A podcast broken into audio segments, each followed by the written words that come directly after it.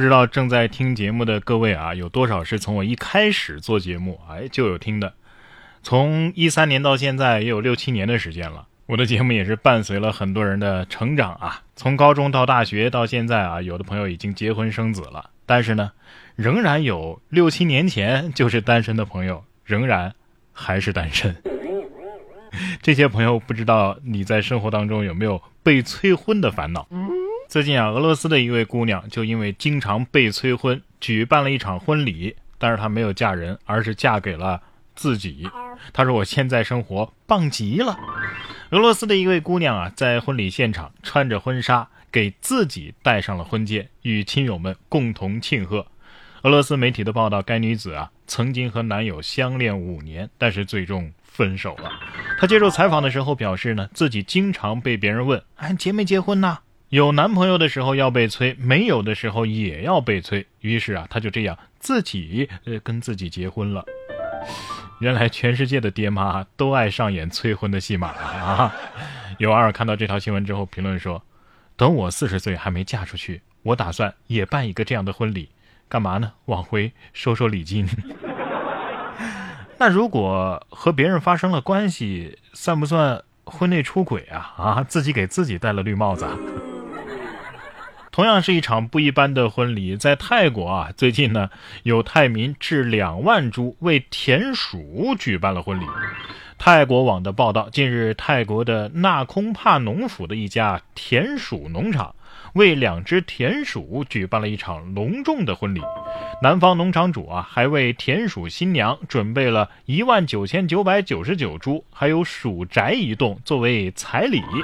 此外呢，还有超过一百位来自。纳空帕农府的各农场的这个宾客受邀前来参加婚礼仪式，为田鼠夫妇做见证。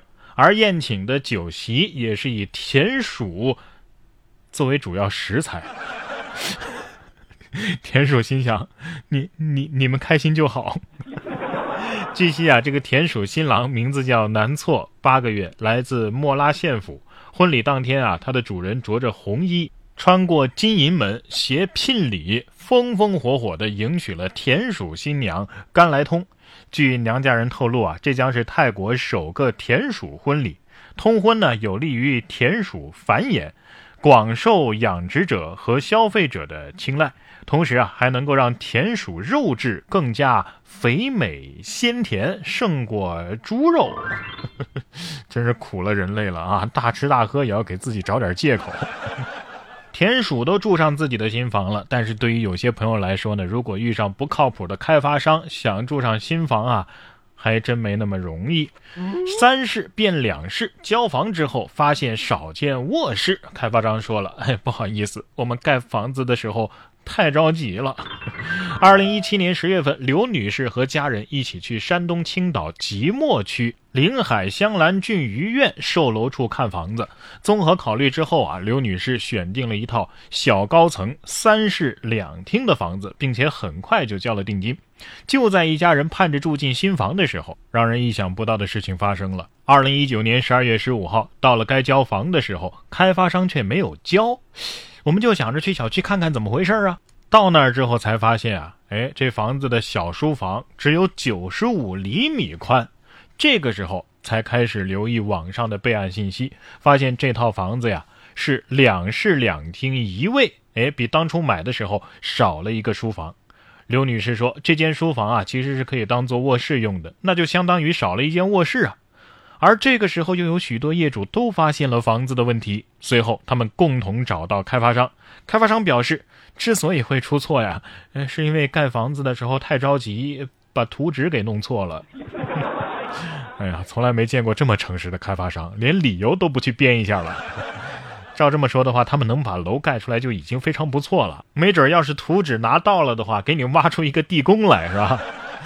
哎，刘女士也可以这样反击。不好意思，我付款的时候太着急，少按了一个零。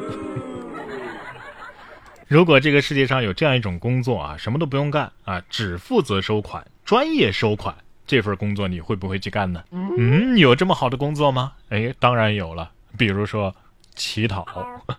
近日，镇江的金山寺啊，就成为了当地的热点，不是因为景区，而是由于景区门口的乞讨人员。据了解啊，他们是长期在此乞讨，每天按时上下班。景区负责停车收费的袁女士列举了其中一名乞讨的老太太，她已经在镇江乞讨二十年了。前两天，老太太还告诉袁女士啊，自己已经买了房了。哎呀，保安队的队长表示，有时候天气不好，我们就看到他儿子开车送他过来。对此，镇江市的救助站的工作人员透露说呀，这些乞讨人员大都都是职业乞丐，每次救助站的人一来，嘿，这些乞讨人员就乖乖的离开了。你别说，这儿子还挺孝顺的，开车送自己母亲来乞讨。也是有这么一个招财进宝的妈，当然得孝顺了。房都买了呀，按理说也挣了不少钱了。这么大岁数了，你还出来做这行干嘛呀？图个什么呀？哎，人家可能是想多赚点，换一套离工作地点近一点的房。哪像我们呀，就这点追求，能吹个空调，吃点零食，就算是不错的了。哎，不过呢，印度有位官员也是喜欢吃零食，不干正事儿。当地时间八月八号的晚上，印度议会事务部的国务部长兼重工业和公共企业部的国务部长阿琼拉姆梅格瓦尔宣布自己感染了新冠病毒。不久前啊，这个梅格瓦尔曾经宣传。可以使用食用零食这种方式来产生针对新冠病毒的抗体。哎，据悉啊，他已经是印度第三位确诊的部长级官员了，所以肯定是零食没吃够啊，接着下单，接着吃呗。新冠病毒得说了，你自己馋了吧，扯上我干什么呀？下面要说的这家公司肯定也很纳闷啊，这也能扯上我？说苹果起诉创业公司梨形的 logo，因为商标相似有损品牌。八月十号，根据雅虎财经的一则报道，由于梨形的 logo 和苹果的 logo 过于相似，苹果正对其开发者发起诉讼。据悉啊，这家公司呢是一款帮助用户发现食谱、计划膳食、制作清单和安排超市送货的 app。呃，这家公司发文说呀，苹果决定反对并且追讨我们这个小企业的商标，说我们的这个梨形 logo 啊，跟他们的 logo 太接近，可能会损害到他们的品牌。这家公司表示，此举对于我们来说是一个重大的打击。呃，但是公司呢，还是选择保留原来的 logo。这 我看了这 logo，不能说一模一样吧，至少是毫无关系。这。古有指鹿为马，今有指梨为苹啊啊！哎，不过这梨和苹果也不是说没有相似之处啊，都是甜的，都是树上长的，都是脆脆的，而且都有果汁儿，都有果核，都带果皮，都是咬着吃的。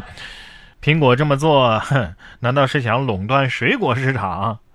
现在知道了吧？苹果才是水果之王啊！